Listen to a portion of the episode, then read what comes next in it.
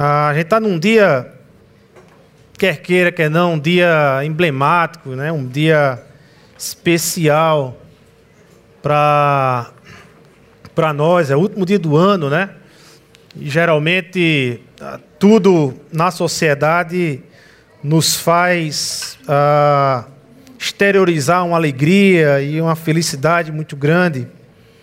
Certamente é, é de olhar para trás e poder, como os testemunhos aqui, a gente vê muitos agradecimentos daquilo que Deus tem feito em nossas vidas. Ah, às vezes a gente não tem, eu não sei vocês, mas é, é muito comum a gente aqui do mundo ocidental, aqui abaixo do, do, do hemisfério norte, onde a gente não tem as, as quatro estações bem definidas, né? É muito comum a gente não, não, não, não pautar a nossa vida em ciclos.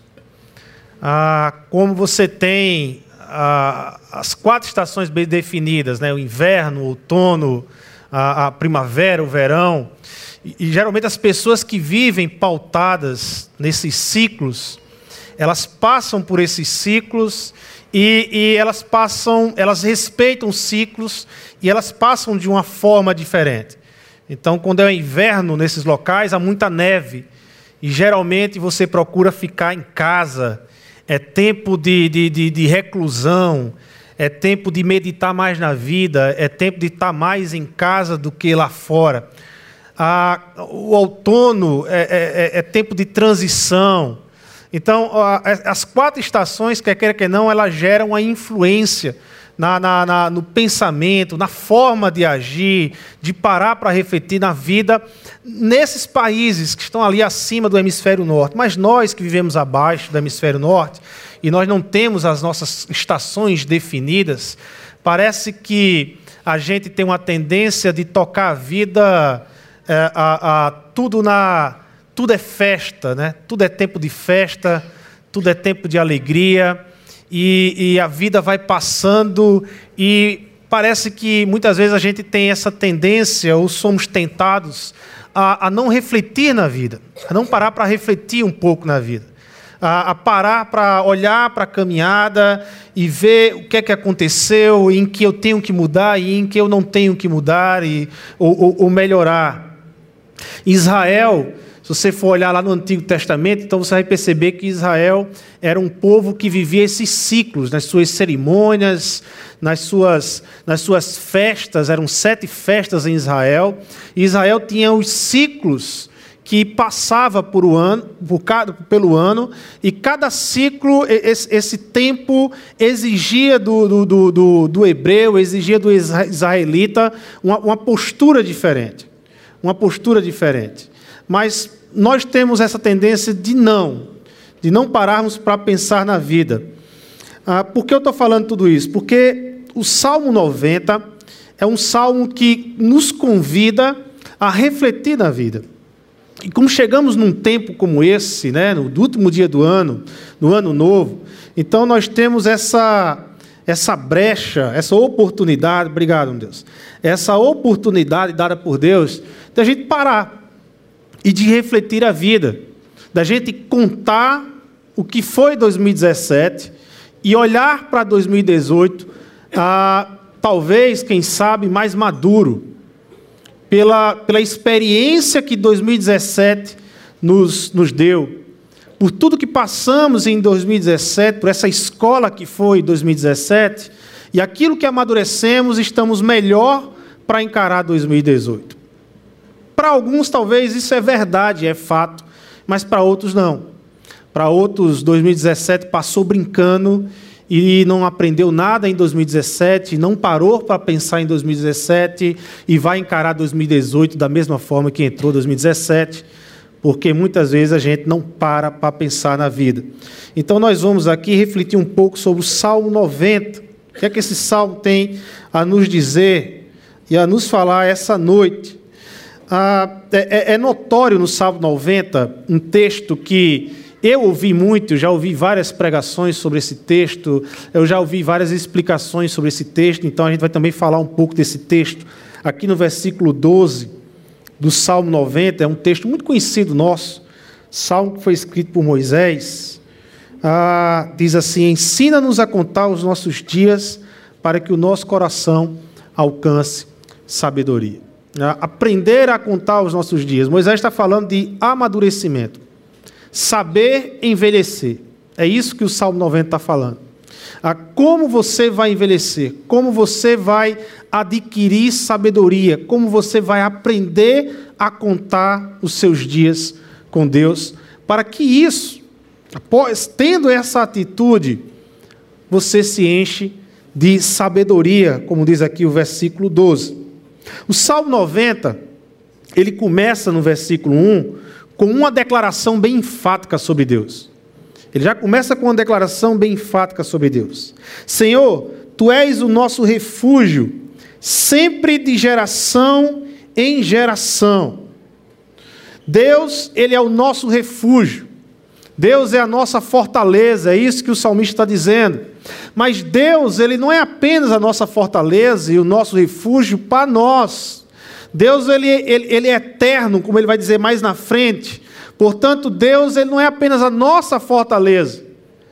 Quando ele diz que de geração em geração, a ideia do salmista aqui é que ele também é o refúgio dos nossos filhos. Deus é o refúgio dos nossos netos. Deus é o refúgio dos nossos pais, o foro dos nossos pais. Deus foi o refúgio dos nossos avós. Deus é refúgio em todas as gerações. Em todas as gerações, Deus é esse Deus que cuida. Ah, como cantamos aqui, talvez o grande esforço e o grande desafio para quem caminha com Deus é, não é saber que Deus é o refúgio. Eu acho que isso nós já sabemos tanto que Deus é o refúgio, nós já ouvimos tantos que Deus é a fortaleza, nós já ouvimos tanto que Deus cuida de nós, mas é praticar isso. É aprender a descansar nesse refúgio. Talvez seja um dos maiores desafios. Eu tenho dito aqui, quando eu, quando eu tenho a oportunidade de trazer a mensagem, eu tenho dito, talvez um dos maiores desafios na caminhada de um cristão com Cristo, com Deus, é aprender a descansar no Senhor. Aprender a descansar. E descansar não, quer, não significa ócio, descansar não significa estar parado, mas descansar é confiar que apesar de dependente, independente das circunstâncias, Deus ele está no controle de todas as coisas. Amém. Deus tem um caráter bondoso, misericordioso e Deus tem um fim guardado para nós é descansar nessa verdade. Aprender a descansar nessa verdade. Olha o que o salmista continua no verso 2 e 3, mostrando esse, essa construção aqui do salmo, né? Na, na, na, nessa ferramenta que o salmista usa, aliás, em quase que todos os salmos, essa ferramenta chamada do paralelismo antitético, ou seja, a primeira frase, a, a, a, a segunda frase se contrapõe à primeira frase. E aí o salmista ele vai usar muito essa, essa ferramenta aqui. Veja nos versos 2 e 3. Antes de nascerem os montes e de criares a terra e o mundo, de eternidade a eternidade tu és Deus. Verso 3: Fazes os homens voltarem ao pó, dizendo: Retorne ao pó, seres humanos. O verso 2 fala de Deus. O verso 2 fala de quão grande é Deus de eternidade em eternidade, antes que os montes nascessem. Ele fala desse Deus criador, o Deus que criou todas as coisas. Ele traz essa, esse adjetivo, essa qualidade desses atributos que Deus carrega nele mesmo, um Deus eterno, onde nenhum outro há com essa qualidade de eternidade. Todos os seres, nós e tudo que existe, foi criado por Deus. Para só depois depois de apresentar essa qualificação de Deus, é que o salmista vai apresentar quem é o ser humano diante desse Deus. A, a quem é o ser humano? O ser humano é pó. Ah, retorne, ao pó, retorne ao pó seres humanos. E retornar ao pó aqui não quer apenas dizer a morte física, não está apenas falando da fragilidade física, também está falando da fragilidade física, mas também está falando de um encontro que nós temos que ter um encontro com nossa humanidade, um encontro com nossa fragilidade, reconhecer quem nós somos diante de Deus, reconhecer o quanto nós somos frágeis. Né? Conversando recentemente com o pastor Marcelo, e aí ele me apresentou a, a, as pedrinhas que foi retirada lá do cálculo renal, bem pequenininha, mas vocês não têm ideia, ou quem já passou por isso tem ideia, de como é a dor do cálculo renal de como é a dor da retirada das pedras, e como dói e como está doendo até agora, nesse momento de, de recuperação. Ah, o ser humano não é nada, gente. O ser humano é muito frágil. Ah, um mosquito nos derruba, uma pedrinha que o organismo constrói nos derruba. Somos muito frágeis, muito frágeis. E de tempos em tempos, às vezes, Deus nos coloca em desertos para a gente lembrar de quem nós somos. De tempos em tempos, Deus ele coloca eu e você em desertos, em momentos de luta, em momentos de adversidade, para lembrar muitas vezes quem nós somos, porque na rotina dessa vida, na correria que vivemos, das muitas agendas que vivemos, às vezes a gente perde a noção de quem nós somos, quem precisa de quem, quem depende de quem, e Deus ele nos faz passar por desertos para dizer: vocês dependem de mim, ah, não sou eu que dependo de você. Aquela figura que Deus está com pires na mão, sabe, mendigando a sua atenção, cai por terra, porque Deus não necessita de atenção de ninguém, porque Ele é Deus. Ele é Deus. Na verdade, quem necessita da atenção de Deus, segundo o salmista, somos nós. Nós é que precisamos clamar pelos olhos de Deus. Nós é que precisamos clamar pela atenção de Deus sobre nossas vidas. Esse é o processo que o salmista nos coloca bem apresentado. O mesmo vai acontecer nos versos 4, 5 e 6. Veja, de fato, mil anos para ti são como o dia de ontem que passou, como as horas da noite, como uma correnteza, tu arrastas os, os homens. São breves como sono, são como a relva que brota ao amanhecer, germina e brota pela manhã, mas à tarde murcha e seca. Aqui o salmista está falando de algo que está bem na memória dele, bem à vista dele, porque é algo que é bem comum nas regiões em Israel, de, de, de, de plantinhas, relvas, pequenininhas, nascerem de manhã, logo cedo, mas não encontrar a, a terra para enraizar. E durante o dia, com um calor escaldante, elas se queimam. Então o salmista, ele vendo a toda essa experiência ao redor dele, de, dele, ele nos compara a esse tipo de relva. Ele nos compara a, a essa experiência. Ah, nada mais é do que o salmista está enfatizando mais uma vez e comparando quem é Deus e quem nós somos. Ah, Deus ele é eterno, Deus ele é criador, Deus ele é todo poderoso, Deus ele é todo misericordioso, Deus ele é todo amor. E quem nós somos? Nós somos seres criados, caídos, frágeis. Nós temos tendência ao mal. Nós precisamos nos relacionar com Deus baseado na graça. Por que isso? Por que nós precisamos nos relacionar com Deus baseado na graça? O versículo 7 do salmista vai nos lembrar. Oh, oh, veja o que é que o verso 7 aqui do salmista ele vai, vai dizer? Somos consumidos pela tua ira e aterrorizados pelo teu furor.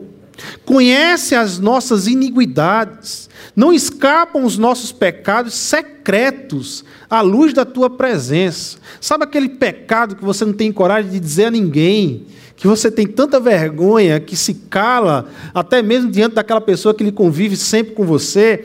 Deus conhece todos os nossos pecados.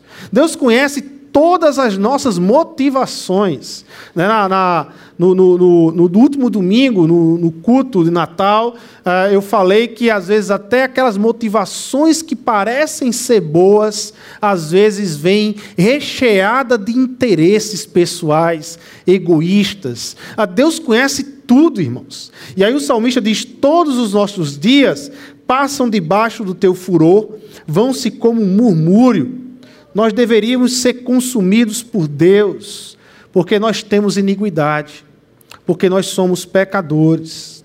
Veja o verso, o verso o 10. Os anos de nossa vida chegam a 70 ou 80. Essa é, é a expectativa de vida do salmista. Para os que têm mais vigor, apesar de ele ter vivido 120 anos. Né? Mas, por exemplo, Davi, depois, vai viver 70 anos. Então, essa é uma expectativa de vida. Entretanto, são anos difíceis e cheios de sofrimento, pois a vida passa depressa e nós, nós voamos. Nós voamos. Quem aqui tem mais de 40 anos não concorda com essa verdade que o salmista está dizendo?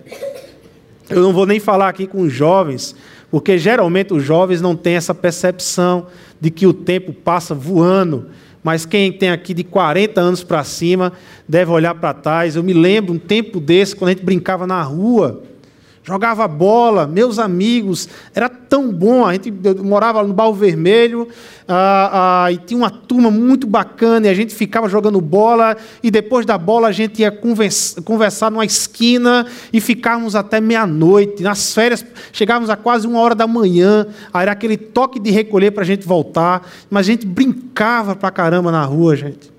Era muito bom, mas passou. Né? Lembro dos meus filhos, o Guilherme com quatro anos, a gente recentemente vendo uma foto de Guilherme com um ano. Guilherme mais magrinho, mas todo gordinho com um ano. O Gabriel, dez anos, daqui a pouco está do meu tamanho.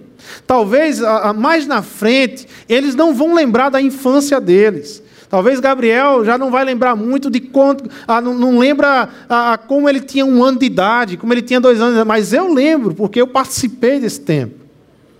Mas o tempo corre, gente. A vida passa muito rápido. E sabe o que é mais interessante? Sabe o que é mais interessante?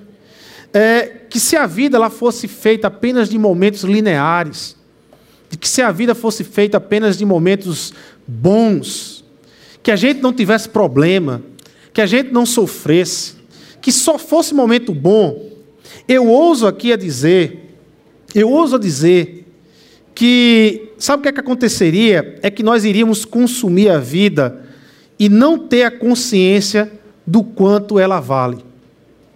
Se nós só vivêssemos momentos bons, muito provavelmente nós íamos consumir a vida sem parar para ter a consciência de como a vida é valiosa.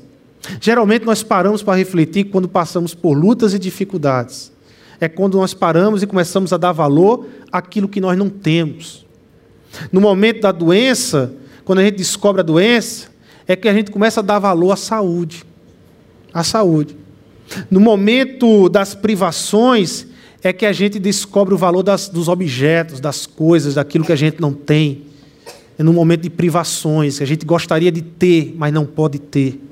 E a gente sabe do valor. É no momento que perdemos algumas pessoas, ah, é que nós descobrimos o quanto essas pessoas são preciosas. Quando perdemos, parece que crescemos. Quando perdemos, aprendemos e crescemos com a perda. E é um fato, faz parte da vida.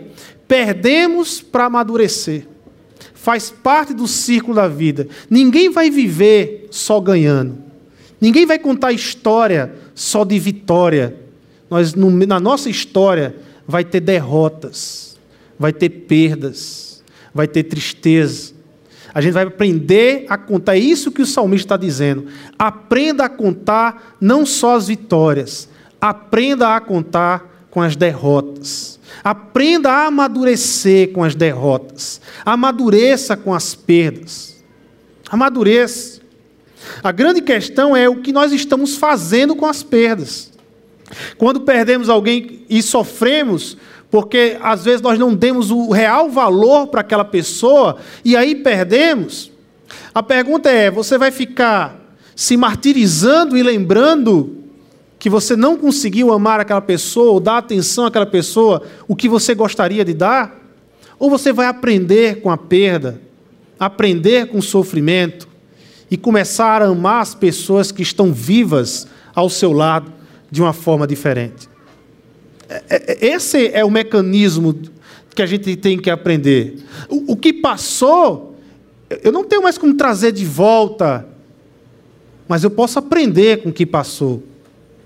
Eu posso amadurecer com aquilo, com a experiência que eu passei.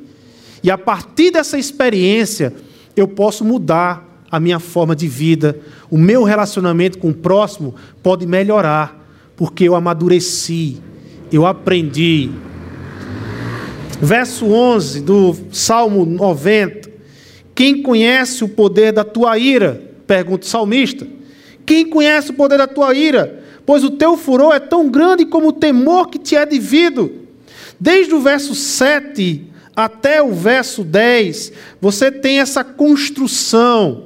A, a, ira de Deus contra os nossos pecados, a ira de Deus contra os nossos equívocos, a ira de Deus contra a nossa ingratidão. O salmista ele vai construindo esse paralelismo a, a, na sua poesia. É o que Moisés está fazendo. Mas no verso 11, Moisés pergunta: quem conhece o poder da tua ira?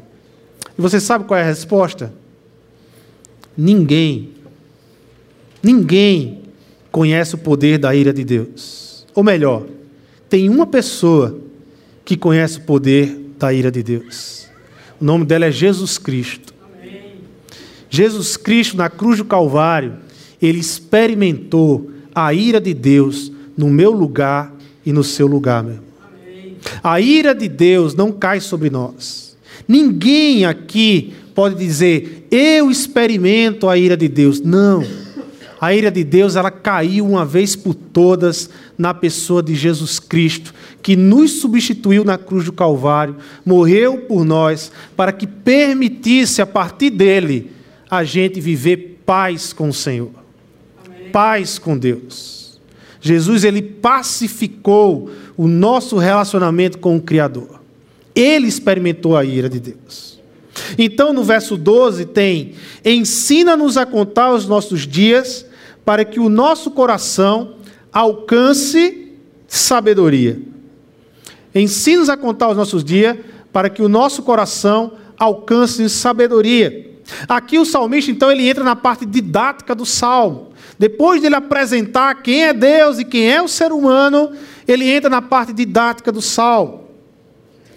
A grande questão é o seguinte: envelhecer não é uma opção. Envelhecer, é, todos nós vamos envelhecer. A gente pode puxar dali, cortar acolá, ah, fazer a maquiagem que for, ah, entrar na faca, na cirurgia, várias e várias vezes, mas o fato é que nós vamos envelhecer. Envelhecer não é opção. Não é opção.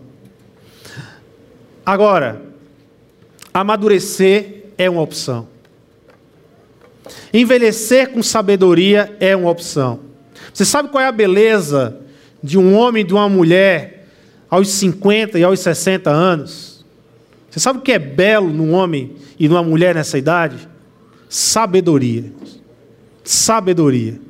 Como é bonito ver uma mulher sábia. Como é bonito ver, sentar para conversar, estar perto de um homem sábio. Como é gostoso, como é, é, é, é prazeroso, como é belo uma mulher e um homem sábio. Nesse movimento ah, de idolatria ao corpo que passamos, muitas vezes, a, a, não que eu seja contra a saúde, até porque a Bíblia não é contra a saúde, tem um projeto aí 2018 com relação à saúde, a, a, de, pôr em prática, mas não é contra a saúde, mas é contra a idolatria do corpo. A ideia de, de buscar cada vez mais se manter e se manter belo, e o belo, e o belo, e o belo, estereótipo, o exterior, e a humanidade tem esquecido de algo que é mais belo do que o exterior: a alma. A humanidade ela tem tido uma beleza externa, mas uma alma extremamente feia, extremamente ridícula e feia. É, nós vemos na história da humanidade, e ultimamente então, é só olhar, é só ouvir os jornais, é só entrar na internet e você vai perceber como a alma do ser humano anda feia. Como a alma do ser humano não acompanha a carcaça. Olha muito para a carcaça, mas não olha para a alma. A, a Bíblia ela nos faz voltar para a alma. A Bíblia nos ensina a construir com sabedoria. O salmista continua: Volta-se, Senhor, até quando será assim? Tem compaixão dos teus servos, verso 13. E aqui está talvez uma das, uma das chaves desse salmo, porque lendo o verso 13, nós, nós entendemos que o salmo não foi construído no momento de paz, não foi construído no momento de bonância, mas foi construído no momento de muita luta, de muita dificuldade do salmista. Talvez, provavelmente, naquela luta que Moisés tem lá em Cades Barneia, com, com, com o povo de Israel, com, com toda a, a, a, a desobediência de Israel com relação a Deus, de não querer ouvir Deus, de não querer tomar a posse da terra prometida, da terra prometida, e ali nesse contexto, entre a morte de Miriam, entre a morte de Arão, Moisés escreve o Salmo 90. A ideia é de uma dor que não, que, que não se afasta, de uma luta que não se afasta. E aí nós caminhamos para o final do Salmo 90. Os versos 14, 15, 16 e 17 diz: Satisfaze-nos pela manhã com o teu amor leal, e todos os nossos dias cantaremos felizes. Dai-nos alegria pelo tempo que nos afligiste, pelos anos em que tanto sofremos. Sejam manifestos os teus feitos aos teus servos e aos filhos dele, o teu esplendor. Esteja sobre nós a bondade do nosso Deus soberano. Consolida para nós a obra das, de nossas mãos consolida a obra de nossas mãos. Duas frases nos chamam a atenção no Salmo 90. A primeira, primeira, pois a vida passa depressa, nós voamos. E a segunda, ensina-nos a contar os nossos dias na tua presença. A primeira frase fala da brevidade da vida. A segunda frase fala da sabedoria na vida em que nós, te, em que nós todos temos alcançado ou tentamos alcançar. E o contexto dessa, de, de, desse salmo é de luta, é de deserto, é de dificuldade. O salmista não está no momento bom. É justamente nesse momento que ele para para refletir sobre a vida e ele começa então a contar do que Deus fez sobre a vida dele e o que Deus tem para fazer sobre a vida dele. Há uma, um, uma história, você pode puxar na internet, que eu achei bem interessante e, e bem propício. A, a, história faz o seguinte: contei meus anos, o autor diz: contei meus anos e descobri que terei menos tempo para viver daqui para frente do que já vivi até agora. Sinto-me como aquele menino que ganhou uma bacia de jabuticabas. A primeira, ele chupou displicente, mas percebendo que faltavam poucas, rói o caroço. Ah, ah, esse é o problema dos jovens, né? Os jovens, muitas vezes, eles acham que falta muito, mas não falta muito. A vida corre rápido, a vida é passageira, a vida é, é como um sopro, é rápido. Se você não investe agora, se você não produz agora, se você não planta agora, ah, não é amanhã que vai acontecer. A, a vida é muito rápida. Olha o que, é que o salmista diz no verso 14: satisfaz-nos satisfaz Senhor pela manhã com teu amor leal, e todos os nossos dias cantaremos felizes. Essa ideia de satisfazer pela manhã, talvez aqui nós temos uma dica do salmista, né? Como é que está a nossa manhã? Como é que você amanhece com Deus? Como é que você começa a sua caminhada no dia? Eu, eu, eu creio que aqui o salmista está fazendo uma referência a uma prática devocional a, a, do nosso devocional. Eu acordo de manhã, o que é que eu vou fazer? Eu vou entregar meu dia a Deus, eu vou agradecer a Deus, eu vou entregar meu dia a Deus, eu vou meditar no Senhor, eu vou parar um pouco para pensar quem eu sou e quem Deus é, e entregar esse dia a esse Deus eterno que cuida. Né? Satisfaz-nos pela manhã com teu amor leal e todos os nossos dias cantaremos. É interessante que o salmista ele fala desse amor desse amor leal. E, e a ideia é de um amor que você não encontra em nenhum outro lugar, que você não vê em nenhum outro lugar. É, é interessante, porque quando nós, como nós somos jovens, solteiros, nós achamos que o nosso amor vai ser encontrado finalmente na mulher amada e no casamento. A questão é que quem já está casado sabe que esse amor não nos preenche por completo. Não é o casamento que vai nos preencher. E aí a pessoa que está casada, às vezes acha que é o filho, o, o, o que está casado e, e, e, não tem filho ainda. E aí ele acha, não, mas quando eu tiver o meu filho, quando eu botar o meu filho no meu colo, quando eu tiver o meu filho, aí é o amor pleno. Aí eu vou experimentar a plenitude desse amor. E aí o problema é que quem já é casado e tem filho, vai dizer para quem não tem filho: olha, não são os filhos esse amor que nos preenche por completo. Não são os filhos, experiência própria. Os filhos não podem nos preencher. Os, os filhos não nos preenchem por completo. Porque o único amor que nos preenche é o amor de Deus, irmãos. O único amor que é pleno, o único amor que nos ama, independente de quem nós somos, é Deus. O único amor incondicional é o amor de Deus. Todos os outros amores sempre condicionam. Quem não tem filho, vai ter seu filho, espera. Você vai perceber. Um dia desse eu estava trabalhando, conversando com o Guilherme. E aí Guilherme disse: Eu não lhe amo mais. Você não é mais meu pai. Porque eu não dei algo a ele. E aí eu cheguei para ele e fez: Olha, papai tem uma coisa melhor, olha aí. Ah, você é meu pai, eu te amo. É condicional demais amor de filho. O único amor que é incondicional é o de Deus por nós.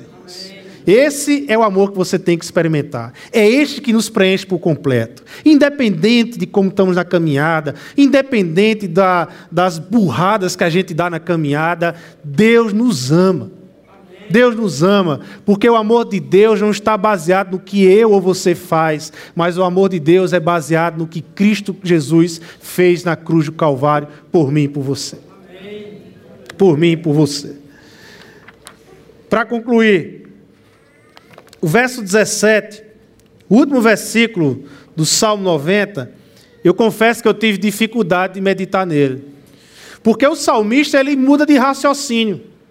Ele vem num raciocínio de pedir a Deus, de, de contemplar Deus, de estar pedindo a Deus, mas agora ele muda um pouco o seu raciocínio, muda sua rota.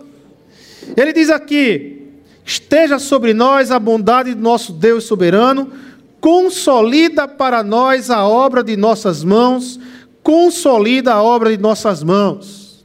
O que é que o salmista está falando aqui, gente? Que é que o salmista está querendo dizer com consolida a obra de nossas mãos? O que Moisés está dizendo aqui é que existem coisas para fazer que Deus não vai fazer por nós, não. Só eu e você vai fazer. Existem coisas que eu, Arthur, tem que fazer que só Arthur vai fazer. Existem coisas que você tem que fazer que só você vai fazer. Eu preciso, ao longo dos meus dias, amar mais e melhor a minha esposa. E não é sou eu que tenho que amar a minha esposa. Sou eu que tenho que amadurecer o meu amor pela minha esposa. Eu preciso, ao longo dos meus dias, cuidar melhor do meu filho, dar mais atenção aos meus filhos. Eu é que tenho que dar atenção aos meus filhos. Sou eu que tenho que cuidar, de olhar para os meus filhos. Ao longo dos meus dias, eu preciso trabalhar, eu preciso trabalhar mais, eu preciso buscar, eu preciso me, me, especializar mais no emprego, melhorar mais o emprego. Ah, eu quero ganhar mais em 2018. Pois trabalhe, meu irmão. Estude, meu irmão. Se esforce. Só você pode fazer isso. Só você pode fazer isso. Agora, nunca se esqueça que quem faz a obra é você, mas quem consolida a obra é Deus. Amém. Nós fazemos a obra, mas é Deus que consolida. O que o salmista está dizendo é que empenhe lute, se esforce. Ah, 2018 é o ano do meu emprego. Se esforce, estuda, vai fazer concurso. Ah, 2018 é o ano que eu vou mudar minha vida espiritual. Se esforça, vai ler, determina um tempo para ler as escrituras, determina um tempo para orar. Ah, 2018 é o ano de eu fazer isso, é o ano daquilo. Se esforça.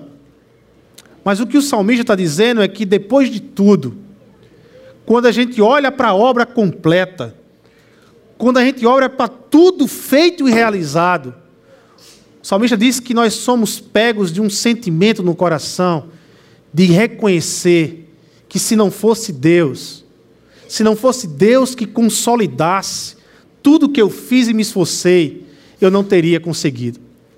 Eu não chegaria até aqui. Não chegaria até aqui.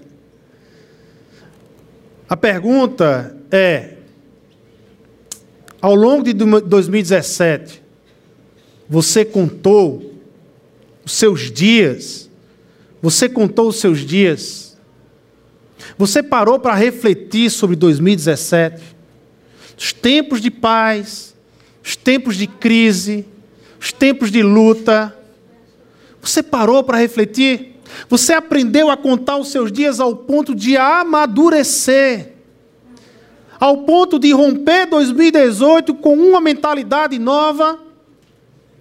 Eu quero deixar você aqui, como igreja, com um desafio para casa. Um desafio para a semana.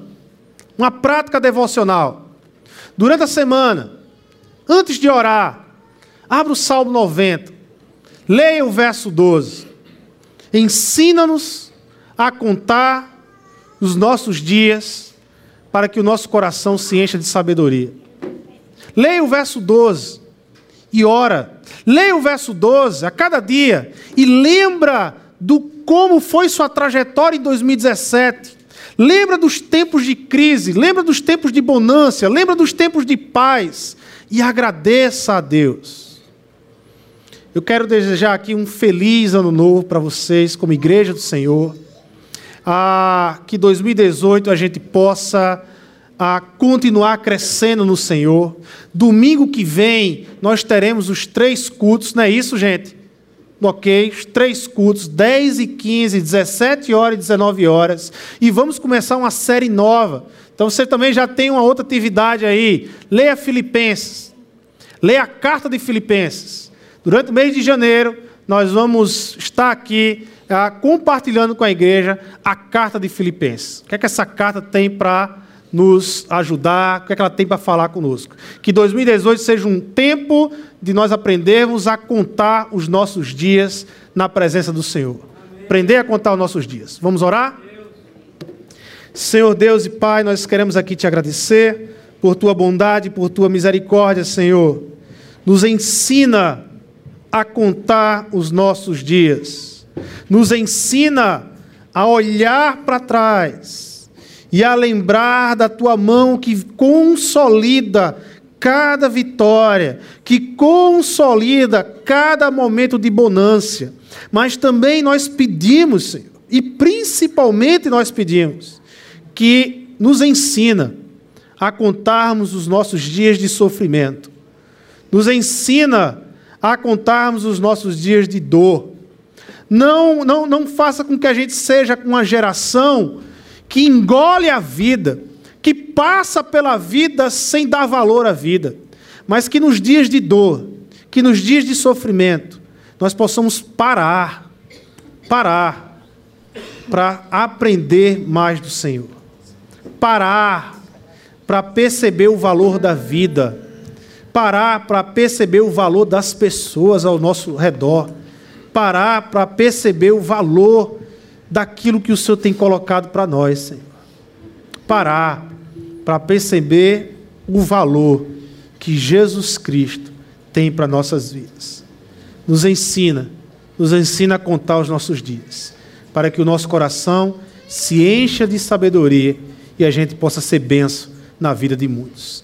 É em teu nome, Jesus, que o amor de Deus e o Pai, que a graça do nosso Senhor Jesus Cristo e a comunhão do Espírito Santo nos abençoa e nos leva aos nossos lares. Amém, amém. e amém.